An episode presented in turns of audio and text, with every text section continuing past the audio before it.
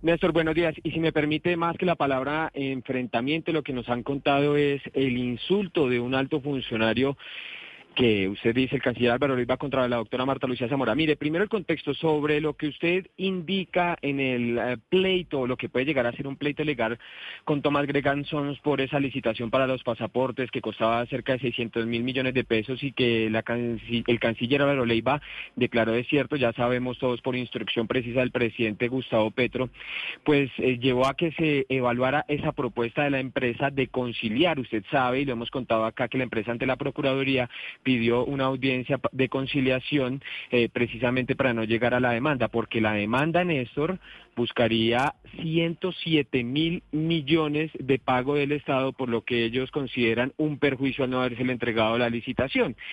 La eh, audiencia se cumplió ayer, por supuesto, y la doctora Marta Lucía Zamora, directora de la Agencia Jurídica de Defensa del Estado, pues eh, dijo sentó su posición y dijo, tenemos que conciliar, después de hacer el examen riguroso de lo que pasó, de que la Cancillería hizo todo el proceso de licitación, de que la propia Cancillería fue la que hizo los pliegos, Tomás Greganson cumplió todos los pliegos, llegó hasta el final, llegó hasta la audiencia de adjudicación y finalmente de un día para otro o de una semana para otra el canciller Álvaro Leiva dice no se declara desierta por una orden del presidente, pues la doctora Marta Lucía Zamora lo que dice es tenemos que conciliar porque aquí es muy probable que perdamos y son, le repito, Néstor, 107 mil millones de pesos. Ese es el origen de la pelea. Ahora la historia. Llegan los dos por aparte, porque no se iban a reunir sobre ese tema, a la casa de Nariño. Esta pelea se da en la casa de Nariño. La doctora Marta Lucía Zamora se va a reunir con el eh, secretario jurídico de la presidencia, Vladimir Fernández. Y mientras está esperando a que la atiendan en un pasillo, llega el canciller Álvaro Leiva y de inmediato, como dicen, sin mediar palabras, sin saludar ni nada, empiezan los gritos a decirle que ella no está defendiendo la posición del presidente, que siente que ella es una traicionera porque como usted sabe, el presidente eh, lo que quería era que no se le entregara la licitación a Tomás Gregg y Tomás Gregg en la conciliación lo que pide es eso, que se le entregue el contrato. Entonces le dice el canciller Álvaro Leiva que no está defendiendo al presidente, que él es el único que se pone la camiseta para defender al presidente eh, y ella le dice que ella solo está cumpliendo su trabajo que es evitar cualquier condena contra el Estado. Incluso puso un tuit ayer en donde dice, valoramos con sumo cuidado cada caso y en cumplimiento de nuestra función trabajamos en la prevención del daño antijurídico. Sin embargo, el canciller Álvaro Leiva siguió en su cólera diciéndole que a él no le importa que condenen al Estado, que con todo el tiempo que tomó un proceso de esos contra el Estado, seguramente cuando llegue la notificación de la condena contra el Estado, él va a estar en la tumba. Entonces que le envíen la notificación a la tumba porque van a pasar muchos años antes de que se dé esa condena y esa es entonces la historia que lleva a que la doctora Marta Lucía Zamora ponga este trino esta mañana en donde dice reprochable cualquier comportamiento irrespetuoso hacia la mujer, mi trabajo siempre será legal y en pro de la defensa del Estado, Néstor. Sí, eh, gracias Santiago, desde la Casa de Nariño, Felipe. Si el canciller le responde a la directora de la Agencia de Defensa Jurídica, tranquila, perdemos el pleito que cuando, cuando lo perdamos yo estaré en la tumba Imagínese el criterio con el que están manejando no, pues en todo caso muy técnicos. No, en todo caso, este sería muy Como no es defensores del, del erario. No se, acuerda del dicho suyo. Con el, ¿Usted se acuerda, Néstor, del dicho suyo hace unas semanas? Como no es con su chequera, como no es con su bolsillo, no importa. No, es que le iba a decir, Héctor, este no se me ocurre una mejor frase para reflejar la indolencia como cuando condenen al Estado, yo ya voy a estar estaré muerto, Pues que condenen al Estado. Sí, pues notifíqueme en la tumba. Felipe, con una... Se equivoca, ah, se equivoca porque a veces han, han, eh, han condenado a los herederos, ¿no? Eh, hay que decirle al doctor Leiva, yo recuerdo el caso del doctor eh, Rodolfo González, que fue contralor, ¿se acuerda usted, Néstor? Claro, ese claro. contralor tan superpotente que hubo por los años 90. Y el hijo se llamaba igual, Rodolfo lo condenaron, lo condenaron cuando él ya estaba muerto y en, ese caso fue una, una, decisión de la Contraloría y la Contraloría ordenó perseguir los viernes que ya estaban en cabeza de sus herederos. Eh, eso es para decirle al doctor Leiva que no debería ser tan olímpico, porque mire, lo que está pasando aquí lo dijimos desde el primer día, yo pues todos estuvimos de acuerdo, no era un gran descubrimiento lo que yo dije, pero dije van a pasar dos cosas. Uno, van a llamar al, a Thomas Gregg para que siga haciendo los pasaportes porque no hay nadie más quien los haga. Y vamos a tener que pagarles la indemnización como si los hubieran hecho durante los 10 años siguientes, a pesar de que no los habían hecho. Eso se sabía. Pues es que y a pesar de eso, el, doctor los, 107 mil millones de pesos que está reclamando Thomas Gregan Sons es lo que se llama técnicamente el lucro cesante, lo que no se gana por el contrato. Es lo que dejó, lo que dejó de ganar, claro. Y entonces la doctora Marta Lucía Zamora, pues que es una buena abogada, está diciendo, mire, ese pleito se va a perder. No es mm. responsable meter al Estado en un pleito para después, dentro de unos años tener que pagar. doctora Zamora, y el doctor Leiva, en cambio, dice, a mí que me importa. Lo censurable, eh, digamos el tema jurídico, que, lo hemos hablado aquí en muchas oportunidades y usted lo explicó claramente y pronosticó lo que iba a pasar. No, pero lo que es reprochable aquí es la patanería del canciller. Porque este es el gobierno del cambio, este es el, el gobierno del respeto a las minorías. Y la doctora Marta Lucía, por el trino que nos acaba de leer Santiago Rincón, dice, eh, es que a la mujer hay que respetarla. Es decir, este señor me da pena decirlo, el otrora prófugo de la justicia, doctor Álvaro Leiva, es un patán. Felipe, es un patán. Lo que pasa es que el tema. Y súmele a eso los maltratos en las otras entidades del Estado. Entonces, ¿en qué estamos? Acuerda, ¿Se acuerda de la pelea con Laura Gil? Que era la, que era la vicecanciller por algo, por algo parecido. Aquí lo que pasa es que al doctor Leiva, Felipe, a todos estos funcionarios, se les olvida que por más imperial que se crea el presidente Gustavo Petro, no puede acabar de un tajazo con la ley 80. No es que hay un Estado de Derecho, así no le guste al canciller. El presidente Petro Felipe se la pasa repitiendo que no puede haber licitaciones con un solo proponente. Pues mm. resulta que la ley 80 sí permite licitaciones con un solo proponente.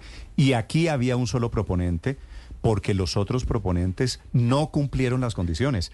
Y el Estado colombiano. Pero Néstor, esa es otra, esa es otra incoherencia más del presidente, porque el presidente dijo que habían que adjudicar a dedo para poder ese aumentar la ejecución del ese presupuesto. reclamo que del, presidente en el que tiene algo de razón que no está bien que haya eh, licitaciones con un solo proponente se resuelve modificando la ley 80 en dos renglones y por lo tanto la pregunta es ¿por qué el gobierno no ha presentado un proyecto de ley que corrija esa situación? Porque es que como gobiernan, ahí sí estoy totalmente de acuerdo con Felipe por el Twitter y entonces en vez de pues, estar escribiendo por el Twitter escriban un proyecto la ley de ley 80 en Twitter.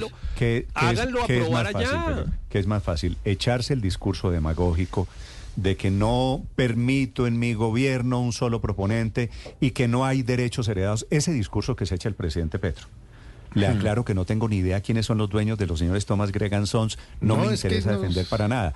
Pero aquí una empresa se ganó una licitación y el presidente decidió de un plumazo, increíblemente, que no, que no se la entreguen. Y entonces eso es lo que motiva este enfrentamiento. En un lado el radicalismo, el fanatismo del canciller Álvaro Leiva diciendo hay que defender al presidente.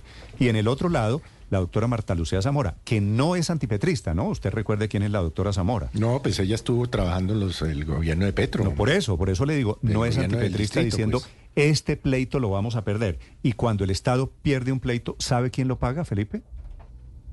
Pues todos nosotros. Y yo tú y yo y todos. lo, que pasa, y el Estado después repite contra el claro, contra el responsable, pero, pero pues yo, yo, quiero ser más enfático en el tema de la patanería, Néstor. A mí me parece que... Pero Felipe, en medio de esto, la patanería puede resultar lo de menos. En medio de eso la patanería puede resultar lo de menos. Realmente no es justo el tema jurídico que terminen los costos los colombianos pagando los que eh, terminen todos los colombianos pagando eh, un mal manejo o una decisión eh, de, contra el Estado y que seguramente, como lo reconoce el mismo canciller, llegará no en un año ni en dos años, sino en varios años. Y es que la doctora Zamora no es, ella es la directora de la defensa jurídica del Estado no del presidente. El presidente puede tener a su secretario jurídico en Palacio, a los abogados personales, pero es que la, la labor de la doctora Zamora, Zamora perdón, es defender al Estado que supera al presidente Gustavo Petro. Y, a partir de 2026 gobernará otro presidente. Y hay que defender ese el patrimonio de los colombianos en una decisión de esta naturaleza. Y que haya esta discusión, usted que tiene me parece que es de la mayor gravedad. Usted que tiene palanca o contactos allí, dígale al canciller eso. Es que es el canciller el único que no ha entendido eso. que si pierde, que si pierde el pleito, la plata la pagamos el resto de los colombianos. Pero aquí, aquí hay una, una parte de la historia que no hemos contado. Lo de la, lo del irrespeto es muy grave. La nueva posición del canciller es realmente grave, pero recuerden ustedes que hasta hace muy pocas semanas quien se oponía a suspender la licitación era el propio canciller Álvaro Leiva. Mm.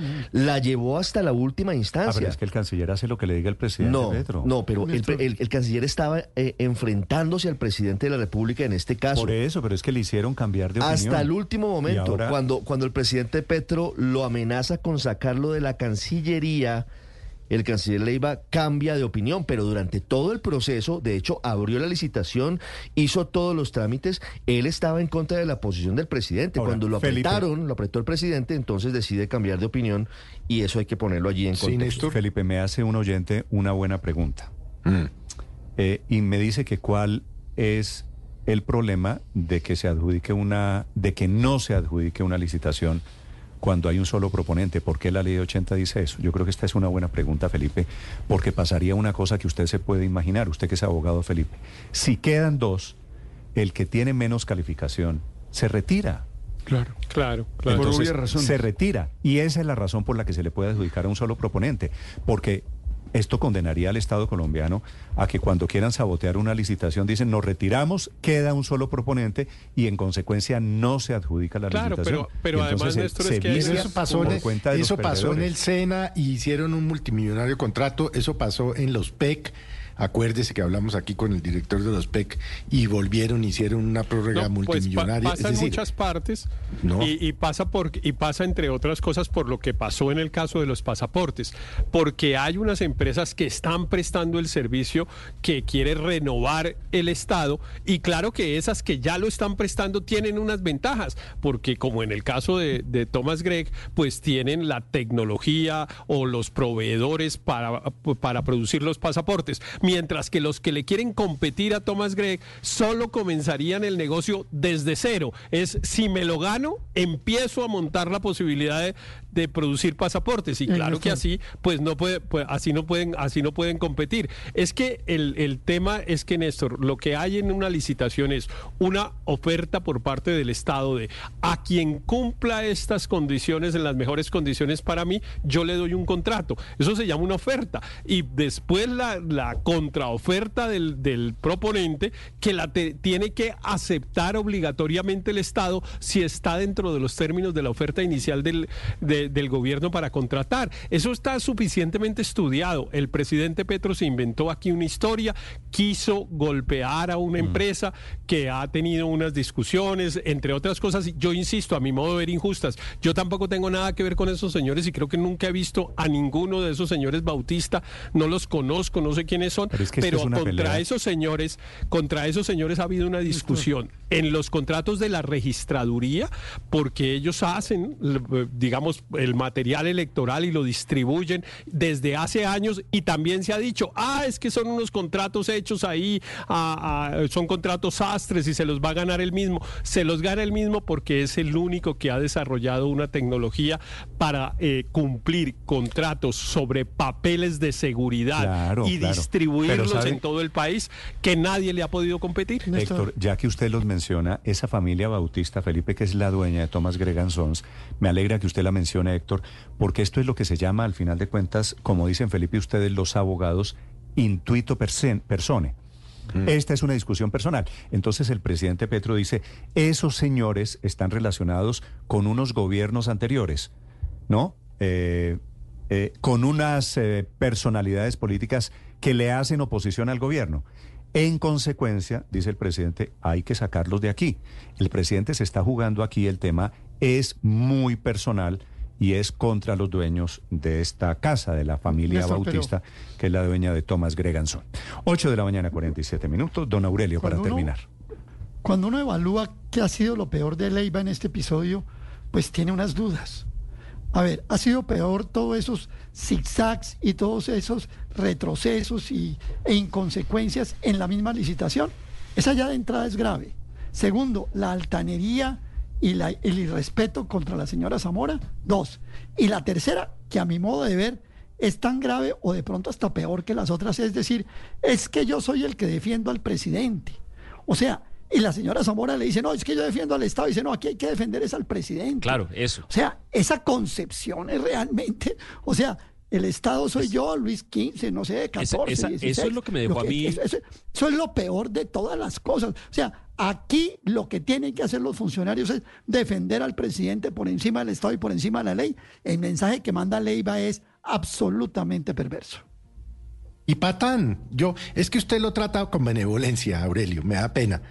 Altanería, no, altanería es otra cosa. Esto es patanería. Pero, pero además de la patanería. Esto, esto es un acto inadmisible en cualquier persona, pero menos aún en un alto funcionario y menos aún si se trata del canciller de la República. Bueno, Felipe, aquí hay un episodio, lo denuncia la propia directora de la Agencia pero, Pública del Estado, que no es, el canciller Felipe no es superior de la doctora Marta Lucía Zamora, no tiene nada que ver, son dos nada, funcionarios. Nada. Así que la doctora Zamora está haciendo lo que la ley le ordena, como lo acaba de explicar. Me están recordando. Eh, Héctor Riveros, es que no, esto es inadmisible en esto, pero como estamos acostumbrados ya o no, yo no sé en el momento, en qué momento nos acostumbramos a este tipo de conductas eh, eh, tan patanes. Que a mí me deja, a mí me deja una pregunta este episodio, Néstor, y es ¿cuáles, cuántas otras malas decisiones se estarán tomando en el gobierno de Colombia solo por darle gusto al presidente o por evitarse un episodio de furia del presidente. Mire, se dice mucho por ahí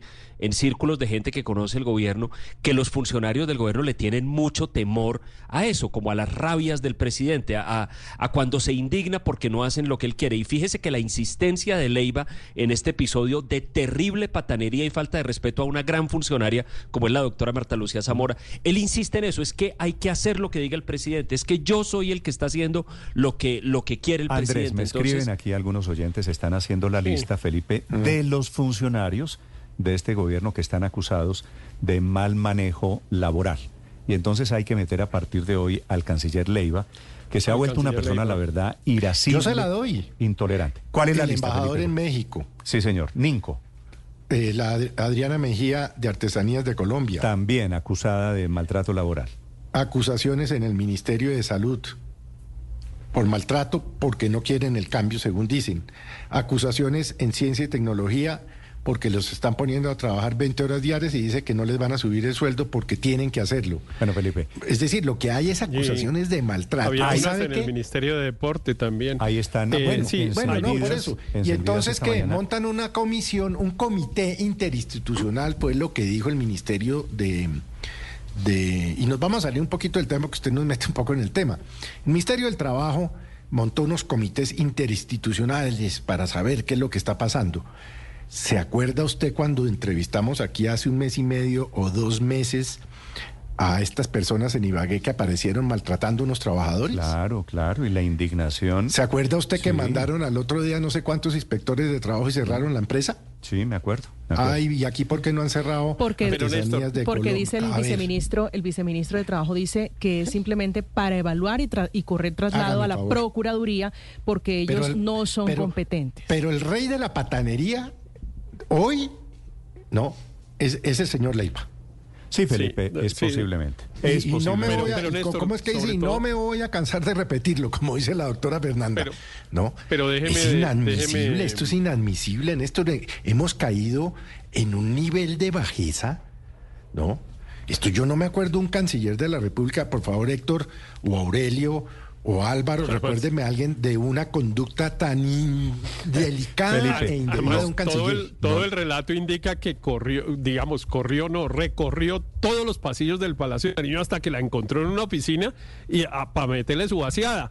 Es, realmente una cosa muy insólita porque ni siquiera estaban en una reunión discutiendo el tema ni nada, sino que, la buscó para, para la denuncia, maltratarla. La denuncia, como en muchos de los casos del gobierno, la denuncia la hace al